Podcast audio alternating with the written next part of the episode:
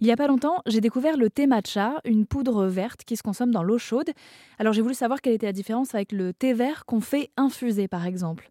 Explication avec Camille Becerra, fondatrice d'Anatae. Le matcha, il est issu des jeunes pousses de thé uniquement. Donc le théier, c'est une plante qui donne, euh, selon ce qu'on va faire des feuilles et selon la période de récolte, euh, du thé vert, du thé noir, du thé blanc. En fait, tout ça, ça part de la même plante. On ne le sait pas, mais il n'y a pas une arbre à thé vert, une arbre à thé noir. C'est vraiment la même plante.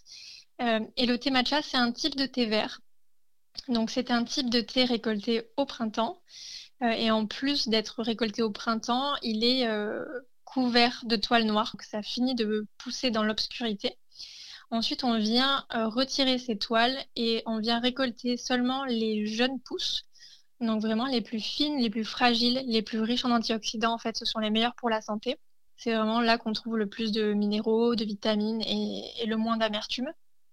Et après, une fois qu'on a récolté les feuilles, tout de suite, on va les passer très rapidement à la vapeur pour faire en sorte qu'elles conservent toutes leurs propriétés, donc leur belle couleur verte et leurs nutriments surtout, et leur goût euh, très doux. Si on ne fait pas ça, les feuilles vont s'oxyder un peu comme un avocat qui noircit donc on fait vraiment ça très rapidement. Et après, on va venir euh, manuellement enlever les nervures, les petites tiges qui, elles, sont susceptibles de donner de l'amertume pour vraiment garder que le cœur de la feuille. Et enfin, on va bien sécher la feuille et elle va rester séchée pendant des mois.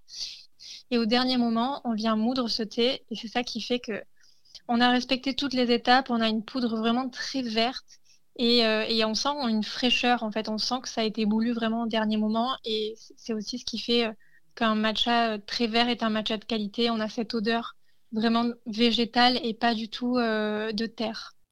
Et le thé matcha d'Anatae a été élu meilleur produit bio 2022. On vous explique tout sur le thé matcha sur erzen.fr et toute cette semaine sur Erzen Radio.